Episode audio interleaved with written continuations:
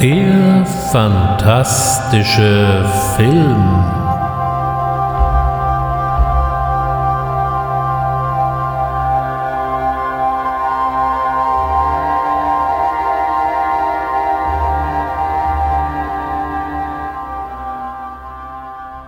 Herzlich willkommen beim fantastischen Film heißt es heute zum 25. Mal. 25 Mal ging es schon um Mumien, Monstren und Mutationen, um hier mal eine kleine Verbeugung vor dem NDR Gruselkabinett zu machen.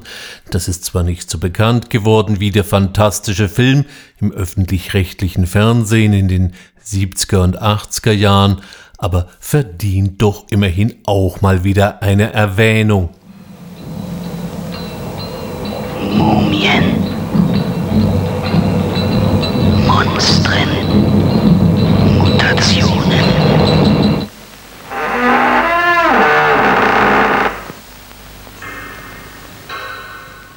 Mutationen oder besser gesagt Mutantenfilme werden heute unser Thema sein. Der Mutantenfilm ist nicht so ganz einfach und klar einzuordnen, da gibt es doch einige Überlappungen. Auf der einen Seite mit dem Endzeitfilm, auf der anderen Seite mit dem Zombiefilm. Und es lassen sich wunderbare und hochakademische Diskussionen führen, ob denn der Mutant in diesem Film noch ein Mutant oder vielleicht doch schon ein Zombie ist, aber so genau wollen wir dann doch da nicht einsteigen. Bei der Vorbereitung zu diesem Podcast ist mir aufgefallen, wie viele Filme es doch da gibt, die es zumindest einer mehr oder wenigen ausführlichen Erwähnung wert sind. Und deswegen vielleicht auch hat die Vorbereitung diesmal ein, zwei Tage länger gedauert, als es meine Stammhörer gewohnt sind. Eine der ältesten Mutantenfilme und gleichzeitig einer, der, wie ich finde, auch zu Unrecht weitestgehend unter dem Radar sein Dasein fristet, ist The Last Man on Earth von 1964. Further, I have, in conjunction with the federal government, declared this state to be a disaster area. Vampires, alive among the lifeless, that make the night hideous with their inhuman cravings. If they are not destroyed in the flaming pits of hellfire, or staked to the ground in the light of the sun, will the unbelievable become real? A world of inanimate zombies by day, irresistible, horrifying attackers by night. Can a zombie woman's hunger for love repopulate the earth? Dieser Schwarz-Weiß-Film ist eine Romanverfilmung, und zwar von dem Roman I Am Legend von Richard Matheson. Bei I Am Legend wird doch beim ein oder anderen wahrscheinlich eine Lampe angegangen sein. 2007 gab es einen Film mit Will Smith, der diesen Titel trug, und wir werden auf diesen Film auch noch weiter eingehen. Aber zunächst möchte ich erstmal bei Richard Matheson bleiben. Wenn man sich mal dessen Övre anschaut, dann stößt man auf einen geradezu unglaublichen Output von Romanen, Kurzgeschichten und Drehbüchern.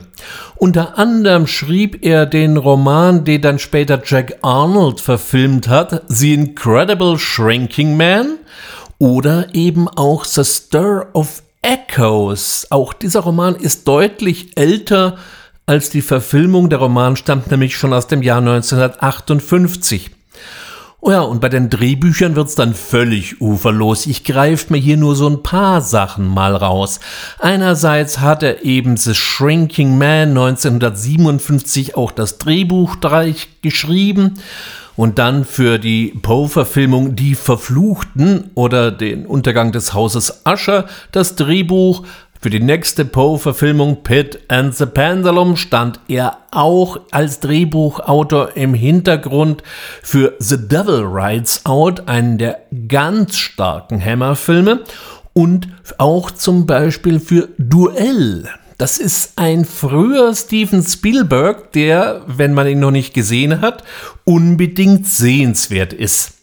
Und schließlich möchte ich als Beispiel noch anführen, dass er auch äh, das Drehbuch für The Legend of Hell House geschrieben hat. Das war zumindest der Originaltitel. Im Deutschen, da haben wir wieder eine besondere Perle deutscher Titelkunst, hieß der Film Tanz der Totenköpfe. Wir sehen also, an Methoden kommt man eigentlich in dem Genre mehr oder weniger nicht vorbei. Es ist einem vielleicht manchmal nicht bewusst, dass man schon wieder über einen Stoff von ihm stolpert oder ihn gerade gesehen hat. In dem Roman geht es um die Folgen einer Seuche, die die Menschheit schwerstens dezimiert hat, beziehungsweise in eine Art Vampir verwandelt hat. Ähm, ja, also sie sind lichtscheu, sie mögen ihre Spiegelbilder nicht und sie haben Angst vor Knoblauch und Holzpflöcke sind eine finale Waffe. Und auf der anderen Seite steht der Forscher Robert Neville, der sich eben vor allem nachts hier seiner Haut zu wehren hat. Matheson wollte vor allem eines nicht, dass sein Film irgendwie billig verfilmt wird, ich weiß zwar dann nicht so genau, warum er dann erstmal längere Zeit mit Hammer in Großbritannien verhandelt hat. Die hatten ja eigentlich auch nie wirklich Budget. Auch scheiterten hier die äh, Verhandlungen, dann wurde das nichts. Und schließlich und endlich hat es American International Pictures verfilmt. Naja Gott, die waren jetzt aber auch nicht gerade das, was man ein Major-Studio nennen könnte. Mit American International Pictures ist vor allem ein Mann verbunden, Roger Corman, der uns die gesammelten Poe-Verfilmungen gebracht hat, so zum Beispiel die schwarzen Geschichten, die Verfluchten oder eben auch die Folterkammer des Hexenjägers, auch schon wieder so eine deutsche Titelkreation. Im Englischen hieß das Ganze dann Haunted Palace und ist eigentlich auch überhaupt keine Poe-Verfilmung, sondern eine Lovecraft-Verfilmung, bezieht sich doch auf den Fall Charles Dexter Ward. Äh, der Originaltitel Haunted Palace ist dann das einzige, was mit Edgar Allan Poe noch zu tun hat. Da gibt es ein Gedicht von ihm mit gleichem Namen. Bei American International Pictures war vor allem ein Mann unter Vertrag, Vincent Price. Und der durfte dann in Last Man on Earth den Robert Morgan spielen. Warum aus Robert Neville vom Roman plötzlich Robert Morgan im Film geworden ist, weiß irgendwie niemand mehr so richtig. Auf jeden Fall ist, ist es so und er liefert hier eine echte Glanzleistung ab. Nämlich er spielt einen wirklich überzeugenden, überlebenden, der schwer an seinem eigenen Dasein zweifelt. Überhaupt ist die ganze Stimmung des Films ziemlich depressiv und ziemlich düster. Und Vincent Price spielt sich da hervorragend ein, also er liefert eine echte Glanzleistung seiner Karriere. Die Produktion war dabei schon ein bisschen obskur. Äh, damit die Kosten eben unter Kontrolle blieben, wurde The Last Man on Earth gar nicht in USA gedreht, sondern in Italien. Und das sieht man auch, wenn man sich den Cast mal so anschaut. Überwiegend finden wir hier neben Vincent Price eben italienische Schauspieler. Als Regisseur wird hier einerseits ein Ubaldo Ragona angegeben, zu dem man allerdings nicht besonders viel finden kann. Die zweite Regieperson, die angegeben wird, ist Sidney Selko. Und der, wenn man da ein bisschen bohrt, da findet man doch deutlich mehr. Der hat Unmengen vor allem Western gedreht. Matheson hatte zwar das erste Drehbuch wohl geschrieben, aber das wurde dann später von wem auch immer dann nochmal umgeschrieben. Darüber war er nicht besonders glücklich und zog sich aus dem ganzen Projekt raus. Der Film war auch nicht so ein Riesenerfolg und verschwand relativ schnell aus den amerikanischen Kinos. Und dümpelt seitdem als Geheimtipp im amerikanischen Kabelfernsehen rum. Gott sei Dank ist bei Savoy Film eine DVD-Ausgabe von ordentlicher Qualität erschienen, die uns diesen Film eben nicht vorenthält. Die deutsche Synchro ist mäßig, also besser Vincent Price im Original. Das ist doch immer wieder auch ein Ohrenschmaus. Und wer keine Angst vor alten Schwarz-Weiß-Filmen hat, kann hier ein echtes Filmjuwel wiederentdecken. 1971 gab es dann die nächste Verfilmung von I Am Legend, diesmal mit Charlton Heston unter dem Titel The Omega Man. The last man on Earth lives in a fortress. What day is it anyway? Monday? The hell it is. It's Sunday. Sunday I always dress for dinner.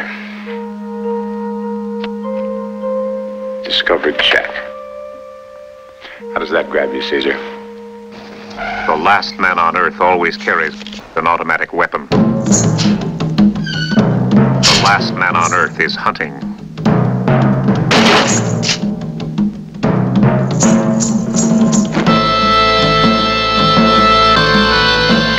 Last man on Earth is not alone.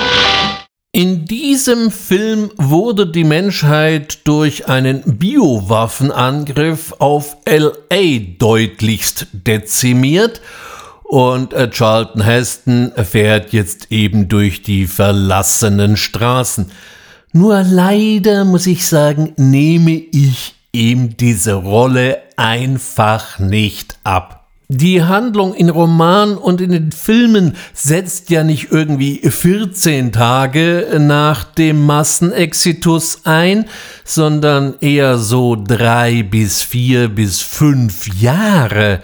Und das scheint Charlton Heston ehrlich gesagt mehr oder weniger alles am Arsch vorbeigegangen zu sein. Er mokiert die coole Socke, die immer mal wieder ins Kino geht und da seit Jahren offensichtlich halt immer den gleichen Film sieht, nämlich Woodstock. Außerdem hat er sich in einer Stadtvilla häuslich niedergelassen und spricht dort mit einer als äh, General verkleideten Schaufensterpuppe oder sagen wir mal einer militärisch gekleideten Schaufensterpuppe. Das Ganze wäre ja noch alles ganz nett anzuschauen, auch wenn er bei weitem nicht so schön leidet wie Vincent Price, aber dann kommen irgendwann halt die Mutanten ins Spiel. Und die sind eine wahre Pest. Diese bleichen Gestalten, die Sonnenbrillen tragen, versuchen eben den guten Neville zu belagern und am besten gleich umzubringen. Na gut, das ist die Story. Aber dabei salbadern sie irgendwelchen pseudoreligiösen Mist, der einem in kürzester Zeit fürchterlich auf den Zeiger gehen kann. Richard Matheson kann eigentlich auch mit dieser Verfilmung seines Romans nicht wirklich glücklich gewesen sein. Auch hier hatte er am Drehbuch mitgearbeitet, aber auch noch zwei andere Namen tauchen da auf. Äh, John William Corrington, den äh, kennen wir vielleicht, der hat das Drehbuch zum Schlacht um den Planeten der Affen mitgeschrieben oder in erster Linie mal besser geschrieben. Und seine, ich nehme mal an, Ehefrau Joyce Hooper Corrington hat auch noch ein bisschen mitgedichtet. Naja, man könnte vielleicht auch annehmen, dass viele Köche mal wieder den Brei verdorben haben. Das eigentlich schade ist, dass für ganz viele der Omega Man die erste Verfilmung von I Am Legend ist, aber Sie wissen ja jetzt, wie es sich verhält. 2007 kam dann eben I Am Legend von Francis Lawrence in die Kino in der Hauptrolle von Will Smith. Und die Matheson-Fans, die gehofft haben, hier eine werkgetreue Verfilmung des Romans zu finden, wurden abermals enttäuscht, denn diese Fassung orientiert sich auch mehr an dem Omega-Mann als an dem Original. Trotzdem äh, ziehe ich diesen Film der Charlton Heston-Fassung vor und das liegt an Will Smith, der sich wirklich Mühe gibt, um nicht zu sagen, sich die Seele aus dem Leib spielt. Nothing happened the way it was supposed to happen. Six billion people on Earth when the infection hit. I am a survivor living in New York City. I will be at the South Street Seaport every day at midday when the sun is highest in the sky. Hier sind wir zumindest dahin wieder mehr zum Original zurückgekehrt, dass wir es wieder mit einer Seuche, also einer Pandemie zu tun haben. Der Schauplatz wurde von LA beim letzten Mal nach New York verlegt. Ja, das gibt auch ein bisschen mehr her. Auch hier sind die Hauptschwäche die Mutanten, denn hätte man vielleicht mal ein bisschen weniger CGI und ein bisschen echte Theaterschminke verwendet, dann hätte daraus noch mehr werden können. So wirken die halt so gewollt bedrohlich und damit dann doch wieder eher computergeneriert lächerlich. Und genau diese Mischung aus einem guten Schauspiel, aber dann leider mäßigen CGIs kosteten dem Film dann doch den ganz großen Erfolg. Trotzdem war er so erfolgreich, dass sich die Trash-Schmiede Asylum doch bemüht sah, gleich auch noch mal ein Remake nachzuschieben und die verquirlten dann gleich mal alle Titel, die bei drei nicht auf dem Baum waren und schmissen uns I Am Omega um die Ohren. Um Asylum-Filmen irgendetwas abzugewinnen, braucht man einen etwas speziellen Form von Humor oder man braucht sie manchmal einfach schlichtweg überhaupt nicht. Wieso erwähne ich den Film dann überhaupt? Weil ich eben über den Hauptdarsteller gestolpert bin, Mark Alan Dacakos. Der darf diesmal einen Martial Arts Künstler als Robert Neville verkörpern. Das wertet die Story nicht unbedingt auf, aber genau das ist der gute Mann und wurde bekannt in äh, Christoph Guns Crying Freeman von 1995. Christoph Guns hat ihn dann ebenfalls 2001 nochmal ans Set geholt und zwar an der Seite von Vincent Cassell im doch sehr sehenswerten Pakt der Wölfe. Und so darf er jetzt mit Stock und Kampfkunst den Mutanten, die doch diesmal eher an Zombies erinnern, ja, hier haben wir schon wieder den Überlapp zu Leid berücken. Aber wir kehren erstmal zurück in das Jahr 1973 und zwar hat George Romero da einen relativ kleinen Film gedreht mit dem schönen Titel The Crazies. They started something they can't stop. The Crazies. There's something that dements. Something that inflames. Something that brutalizes. It's madness unleashed by human error. The crazies. Can they tame it before time runs out? In The Crazies ist ein Flugzeug mit einem chemischen Kampfstoff, der auf so einen harmlos klingenden Namen wie Trixie hört, über einer oder in der Nähe, besser gesagt, einer amerikanischen Kleinstadt abgeschraubt, irgendwo in Pennsylvania. Dieses Zeug bringt die Leute nicht einfach gleich um, sondern lässt sie erst einmal, naja, so mehr oder weniger tollwütig oder doch zumindest sehr eigenartig werden. Das Militär, das die ganze Situation ja verursacht hat, ist auch gleich vor Ort, ist aber ziemlich damit überfordert, die Situation in Griff zu kriegen. Auch die Politik deletiert vor sich hin. Der Film beschreibt jetzt die Zustände eben in dieser Kleinstadt und eben die Versuche des Militär, der Situation Herr zu werden, in einer recht kühlen, ja schon fast manchmal dokumentarisch zu nennenden Art und Weise. The Crazies ist ein relativ früher Romero, der hatte ja vorher noch Night of the Living Dead gedreht, Ende der 60er Jahre, aber auch für The Crazies hatte er noch nicht wirklich Geld. Und das sieht man dem Film auch recht deutlich an und er wirkt schon ein bisschen schimmlig. Überhaupt, Romero hat auch sich später nicht unbedingt positiv zu The Crazies geäußert. Ihm war später die doch sehr politische Botschaft des Films einfach zu plakativ und vordergründig.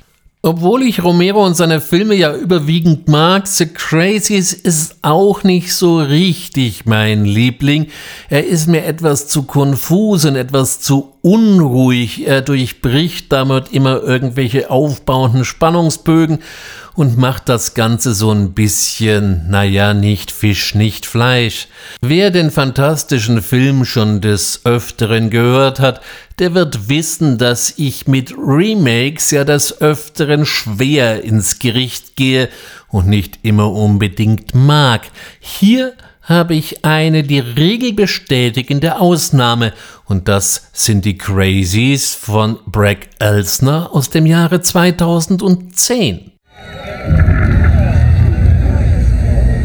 Whoa, whoa, whoa, whoa, whoa. What the hell are you doing? Rory, you lay that gun down. David, you did the right thing. Would you mind taking a look at Bill? Sure, what's wrong? I don't know. He's just not right. She worries too much. I'm fine. You got any plans this weekend? She worries too much. I'm fine. How long has he been playing statue? A couple hours now. Same look Rory gave me. All things wise and wonderful. We're in trouble. Is he dead? Elsner, der bis heute nicht so wirklich fürchterlich viel gerissen hat, hat hier eine kleine fiese Terrorperle vorgelegt, die durchaus eine Sichtung wert ist und auch über einen nicht ganz unerheblichen Blutfaktor verfügt. Da sind schon so ein paar kleine Fiesheiten versteckt, aber vor allem zeichnet er in seiner Story sehr schön die langsame Eskalation der Situation von einem ersten scheinbar zufälligen Amoklauf eines stadtbekannten Säufers bis eben zur kompletten Auflösung. Auch hat mir das eher finstere und fatalistische Ende des Films bei Elsner wesentlich besser gefallen als das eher angedeutete Happy End bei Romero. Natürlich sollte sich der Freund des gepflegten Mutantenfilms beide Filme mal irgendwann zu Gemüte geführt haben. Ich persönlich mag diesmal allerdings eben die neuere Variante lieber. Romero hat uns ja 1979 so einen der prägendsten Zombie-Filme geschenkt mit Dawn of the Dead. Ich habe ja eine ganze Folge über die Entwicklung des Zombie-Films bis Dawn of the Dead schon mal äh, besprochen und serviert. Und an dieser Stelle kann ich noch mal ganz gut zusammenfassen, was ich für Zombies halte. Eben, sie sollten schon real tot gewesen sein, also echte Untote, wenn's recht ist. Außerdem haben's Zombies nie so besonders eilig und sind auch eher etwas blöde Moderköpfe, die nur in größerer Menge irgendwann lästig werden.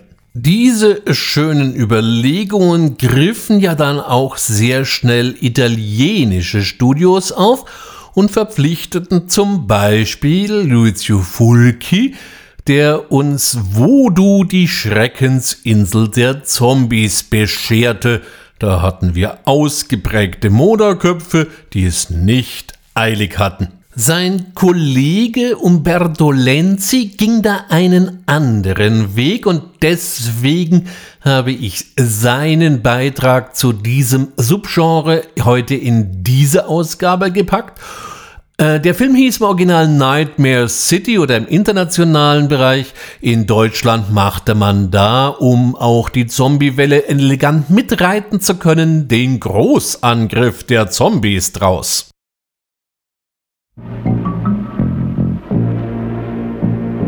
Top of the news this evening is speculation concerning the real facts behind the Department of Health announcement about a radioactive spill supposed to have occurred yesterday at the state nuclear plant. Information from an official source, which reached our newsroom this afternoon, stresses the seriousness of the situation. Something very serious has happened at the airport. This individual and others like him have been subjected to strong doses of atomic radiation, which increase their physical capacities beyond the norm. In short, it's a kind of a Superman. The victims of these creatures are contaminated, even if they only suffer minor injuries. Then they can reproduce themselves, Colonel, say, indefinitely? We'll be completely on our own. We'll simply have to declare a state of emergency ourselves. Or before we all become contaminated just like them. Umberto Lenzi ist dabei ja noch nicht einmal ein unbeschriebenes Blatt gewesen. Gerade Ende der 60er Jahre, Anfang der 70er schenkte er uns so einige ganz beachtliche Giallos, so zum Beispiel äh, Paranoia oder das Rätsel des silbernen Halbmondes, der in Deutschland als der letzte Edgar Wallace verkauft wurde, sich aber bei näherer Betrachtung als Giallo reinsten Wassers herausstellt. Äh, später hat er dann so äh, recht derbe Polizeithriller wie Die Kröte oder Die Viper gemacht und außerdem ist er berühmt berüchtigt für seine Kannibalenfilme, so wie Mondo Cannibale 1972 und dann eben in den 80er 1980 lebendig gefressen der ehrlich gesagt, ähm, naja, eher fade ist und dann eben 1982 den berühmt und vor allem berüchtigten Cannibal Ferox, die Rache der Kannibalen.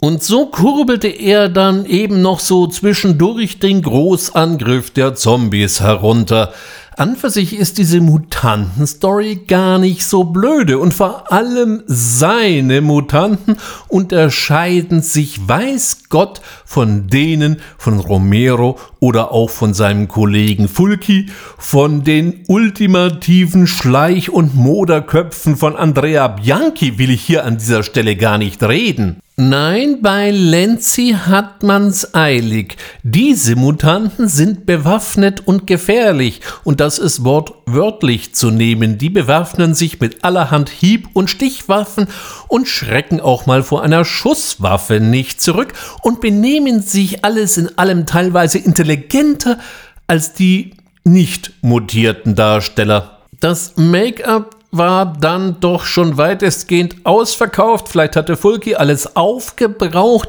So sehen seine Mutanten teilweise so aus, als hätte der Darsteller mal ein Nickerchen in der Schokotorte gemacht. Und auch sonst ist dieses Werk natürlich doch etwas zwiespältig, aber ich muss ganz offen sagen, ich habe mich schon mehr gelangweilt, denn Tempo hat der Film durchaus. Und wenn ich hier schon äh, die Nightmare City von Umberto Lenzi mit ins Feld führe, dann darf ich natürlich auf gar keinen Fall auf einen der größten Kracher der Filmgeschichte verzichten. Einer der Filme, die für mich einen der oberen Plätze auf der nach oben offenen Heuler-Skala besetzen, nämlich die Hölle der lebenden Toten. The whole village is contaminated. There have been many deaths. Now they're celebrating the funerals.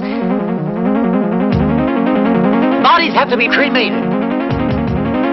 Wish to God I knew what's happening here. I insist that the most serious situation we have to deal with is cremating the bodies. What's wrong, huh? You disappointed? Sorry, boys, I'm not on the menu after all. Don't let it worry you. I think you will all meet again. In hell! Experimental Project Operation Sweet Death must be considered a complete failure.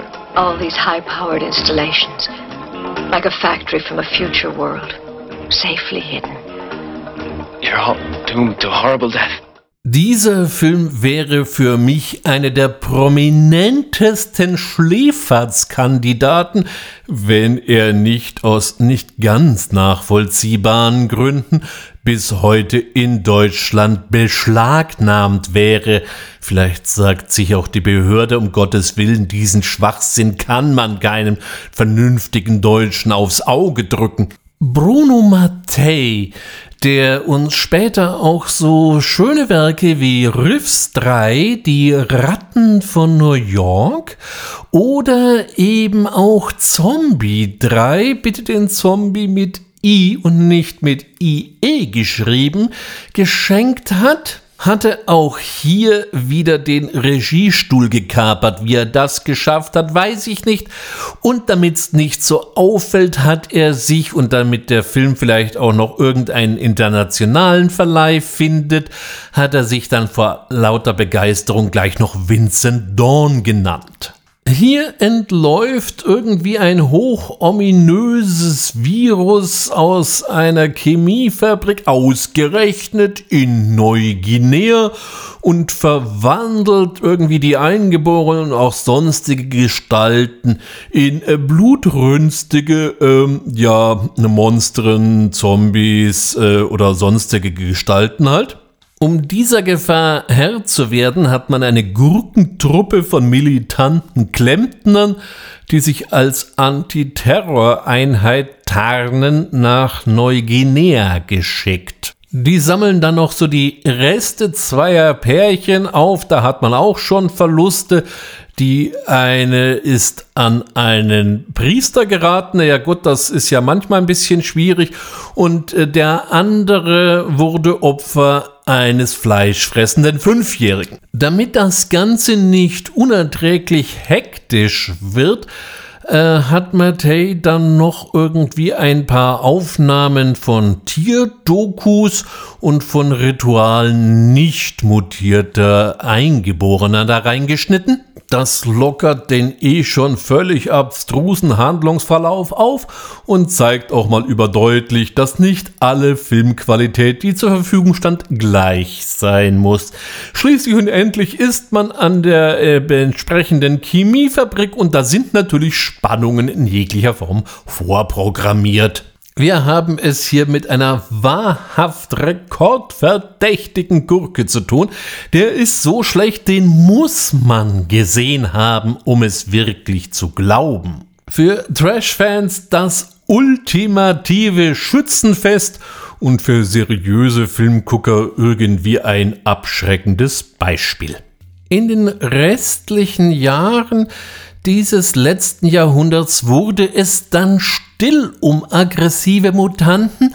Die meldeten sich erst wieder 2002 zurück und diesmal weder in Italien und schon gar nicht in den USA, sondern, man will es nicht glauben, in Großbritannien. So who are you? Wake up today in hospital. Wake up and I'm, I'm hallucinating. I've got some bad news. They're infected. Infected! Father. Infected with what? Oh, I shouldn't have done that. It's the blood. There's something in the blood.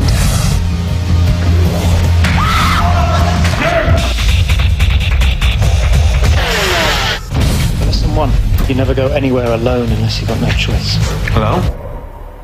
Der damals aufstrebende Danny Boyle hatte mit Trainspotting ein ja doch sehenswertes und bis heute beeindruckendes Heroin- und Drogendrama vorgelegt und kam jetzt mit 28 Days Later. Dass gefangene Tiere aus Tierlaboren zu befreien nicht immer eine besonders intelligente und vorausschauende Idee ist, hatten wir ja schon gelernt. Doch Boyle geht es noch etwas anders an. Er setzt dieses Element nur als Prolog und springt dann eben ein paar Wochen in die Zukunft. Der Fahrradkurier Jim erwacht aus dem Koma im Krankenhaus und findet sich allein. Die Welt, so wie er sie kannte, existiert eben nicht mehr. Ihn hatte zwar kein Bus, sondern, glaube ich, nur ein Lieferwagen gestreift, aber trotzdem hatte es ihn mal ganz schön aus dem Sattel gehoben. Die Anzahl der Nicht-Infizierten ist deutlich überschaubar geworden und so ist das Leben nicht unbedingt einfach, bis er ein paar Kampfgenossen findet. Das Ganze kommt recht ruppig und weitestgehend ironiefrei daher und hat auch hier so einen leichten Dokumentarstil. Das liegt daran, dass Boyle als einer der frühen auf Digitalkameras zurückgriff. Die waren aber noch nicht so tolle, wie sie heute sind. Und so hat das Ganze so ein bisschen so einen grobkörnigen und farbarmen Anstrich, was ihm eben nochmal einen zusätzlichen rauen Teint verpasst. Von 28 Days Later sind übrigens zwei verschiedene Endfassungen bekannt. Ähm, hat nur die düstere von beiden, die ist in den Testvorführungen durchgefallen. Das war den Leuten dann doch ein bisschen zu heftig. Aber sie ist auf der DVD durchaus findbar. Wie zu befürchten blieb 28 Days Later natürlich nicht allein und 2007 folgte dann 28 Weeks Later. Der Film so für sich ist ganz okay und setzt am Erstling an und erzählt die Geschichte eben weiter oder eben teilweise dann auch noch mal so ein bisschen von vorne und das ist eigentlich so der Hauptkritikpunkt an 28 Weeks Later er liefert nicht wirklich so fürchterlich viel Neues und vor allem eben diese etwas dreckige Optik, die eben vor, beim ersten damals so herausstach, die ist hier nicht mehr so präsent und wäre auch nicht mehr so, so besonders neu gewesen. Also von daher ist es so ein bisschen ein Nachklapp, wenn auch einer der besseren Qualität. Ebenfalls in das Jahr 2007 fällt dann eine etwas absonderliche, aber nichtsdestoweniger sehenswerte Schlachtplatte, nämlich Planet Terror von Robert Rodriguez. They're not living.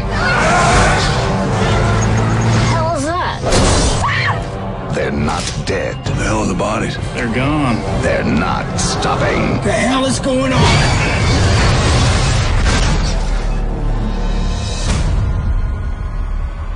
When the laws of science are broken, the side effect is terror. The last hope for humanity rests in the hands of a few. Robert Rodriguez, Planet Terror, a grindhouse feature.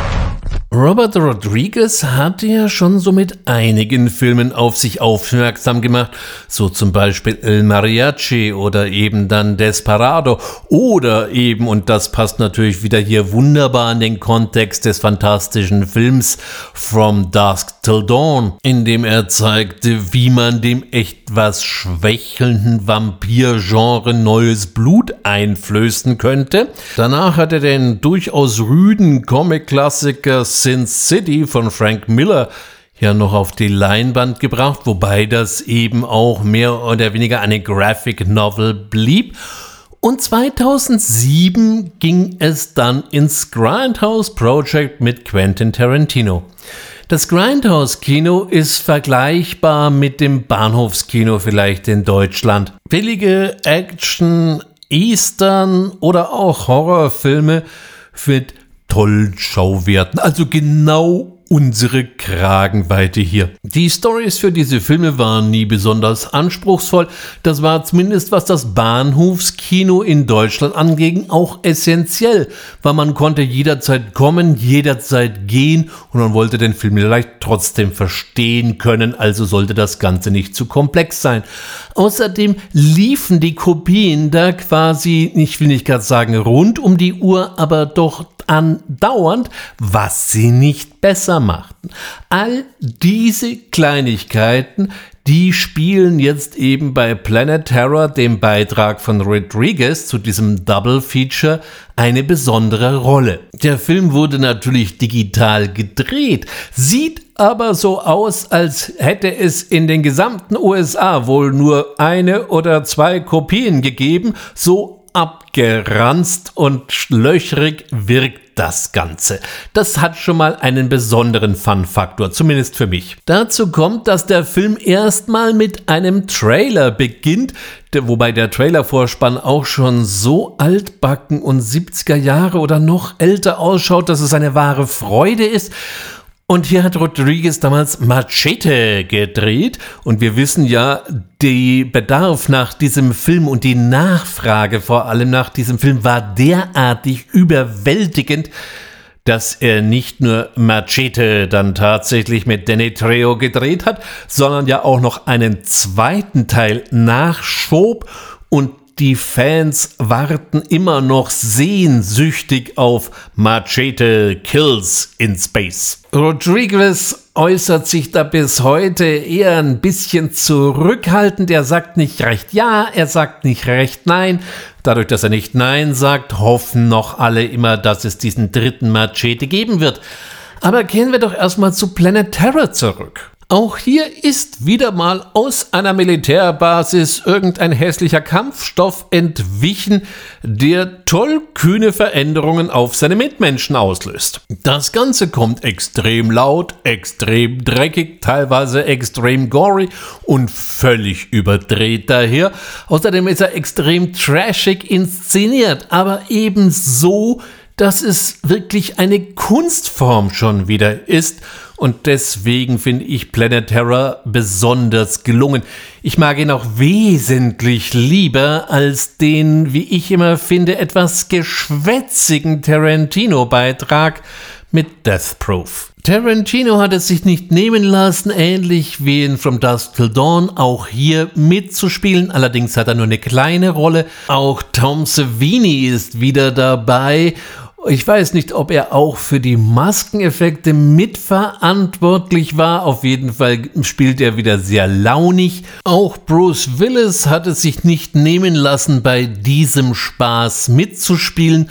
Und wir haben, naja, das wissen wir vom Plakat natürlich auch, die militanteste Beinprothese aller Zeiten. Natürlich hat Planet Terror in keinster Form und zu keiner Zeit das Pulver neu erfunden.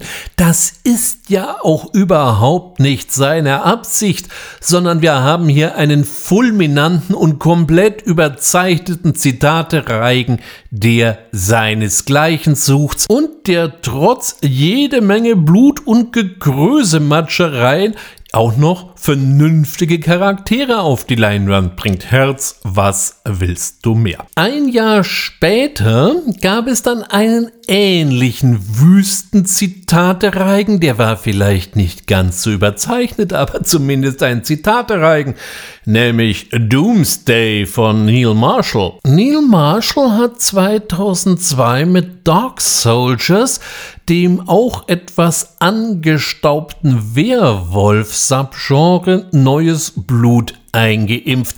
Ich persönlich kann mit Werwölfen nur sehr begrenzt etwas anfangen, aber der Dog Soldier ist schon ein rechter Spaß. Als nächstes kam dann sein Höhlennägelbeißer Decent in die Kinos. Von dem gab es dann so diverse Abklatsche, die man wirklich nicht gesehen haben muss. Das Original ist allerdings wirklich eine kleine fiese Nummer. Ja, und dann kam er eben mit Doomsday um die Ecke.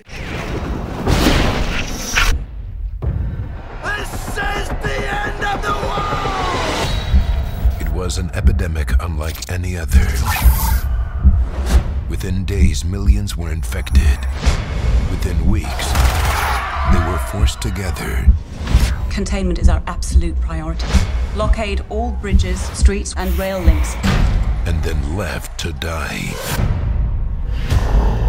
But 25 years after the outbreak, it's the virus. It's back. Containment has failed. What the hell are we going to do? What we're about to show you is highly confidential. Survivors? Inside the hot zone. And if there are survivors, there must be a cure. You're going out there. If there's such a thing as hell on Earth, that's it. I know what we're looking for. If it's there, I'll find it. Take us in. Now. Once you're over that wall, there's no system, no rules, no backup. To find a cure, We're against the clock on this one. they must return to the world they left behind. How the hell are we supposed to find anything in this mess? I'll know when I see it. This is our city! We're gonna catch them, hook them, and eat them! rough ride. Rough enough. Hier stoßen wir auf eine wirklich wilde Mischung aus. Ein bisschen Endzeitfilm, ein bisschen Mad Max, ein bisschen Escape from New York, vielleicht auch ein bisschen 28 Days Later. Dieser Cocktail weiß durchaus zu gefallen. Wir haben am Anfang wieder mal einen solchen Ausbruch in England. Diesmal ist es nicht Rage, dieses Mal ist es das Reaper Virus aber im Grunde doch ähnlich aufgehängt. Die nicht unbedingt menschenfreundliche englische Regierung hat nichts Eiligeres zu tun, als alle Infizierten zu isolieren und zwar in Schottland und dann eine Mauer hochzuziehen, natürlich an der englisch-schottischen Grenze. Allein das entbehrt nicht eines gewissen Humors. Ein paar Jahre später flammt das Virus wieder von vorne auf und die Mächtigen stellen fest, dass in der Sperrregion wieder allen Erwartens doch noch jemand lebt. Also müssen die ein Mittel gefunden haben, sich gegen diese Seuche zu wappnen. Und es muss jemand rein, wo noch nie einer rauskam. Na, das kommt uns doch verdammt Carpenter-mäßig vertraut vor. Aber macht ja auch nichts. Ist ja nicht das Schlechteste, die Idee. Diesmal ist es dann eben nicht Kurt Russell, der über die Mauer darf, sondern Rona Mitra. Und sie findet sich in einem wüsten Land wieder mit jede Menge Endzeit-Punks und einem chronisch schlecht gelaunten Malcolm McDowell. Was der da drin eigentlich wirklich soll, hat sich mir nicht so ganz erschlossen, aber es mindert den Spaß auch nicht. Am Ende geht's dann in einer fulminanten Jagd wieder raus und hier griff man zum dreistesten, unverschämtesten, eindeutigsten und absurdesten Product Placement aller Zeiten. Wenn unsere Helden in einem vergessenen Vorratsstoll in einem Überseekontainer einen perfekt ausgeleuchteten, perfekt vollgetankten Bugatti inklusive Zündschlüssel finden, dann ist das schon reichlich over the top, Derartiges Product Placement hat sogar James Bond in seinen besten Zeiten nicht hingebracht. Auf der anderen Seite ist das eigentlich auch nur noch die Cocktailkirsche obenauf, denn dieser ganze Film ist ganz schön over the top und das mag man oder das hasst man. Ich persönlich habe diese Szene ehrlich gesagt mehr gefeiert als gehasst. Ich finde es einfach nur lustig. Ein Jammer ist, dass Doomsday wirklich nur dann Spaß macht, wenn man in seiner ganzen Rüdigkeit auch sehen kann.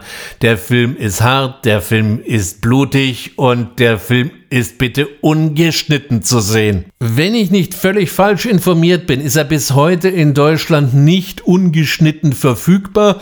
Aber naja gut, dann muss man sich halt mal an die österreichischen Nachbarn wenden. Die sind ja wenn es nach dem deutschen Recht geht, völlig verroht. Ich weiß gar nicht, wie die das hingekriegt haben. Da kriegen wir allerdings eben Doomsday unrated. Man kann auch diesem Film vorwerfen, dass er das Pulver nicht neu erfindet und ich habe ja schon gesagt, aus welchen Elementen der Film so alles zusammengeklaut worden ist, aber naja gut, besser gut geklaut als schlecht erfunden. 2008 habe ich ihn erstmalig auf großer Leinwand im Rahmen der Fantasy Filmfest Nights in München sehen dürfen. Und ich gebe es unumwunden zu, ich mag dieses Ding und kann ihn auch immer wieder mal sehen. Gut, er ist nicht besonders anspruchsvoll, er ist nicht besonders wertvoll vielleicht, aber er ist einfach lustig. Und mit diesem Endzeit-Mutanten-Klopper verabschiede ich mich aus den Mutantenfilmen von 1964 bis doch immerhin 2008 und ich hoffe, Sie hatten ein bisschen Spaß bei meinen Streifzügen durch den Mutanten und vielleicht schon Zombie-Film, aber das kann ja im Endeffekt jeder für sich selbst entscheiden. Beim nächsten Mal wird es um die Tiere unserer Heimat gehen und jetzt kann sich jeder selbst überlegen, was ich mir denn da schon wieder vorgenommen habe. Bis dahin wünsche ich eine gute Zeit wie immer. Schauen Sie fantastische Filme, bleiben Sie mir gewogen. Bis bald, Ihr Ulrich Wössner.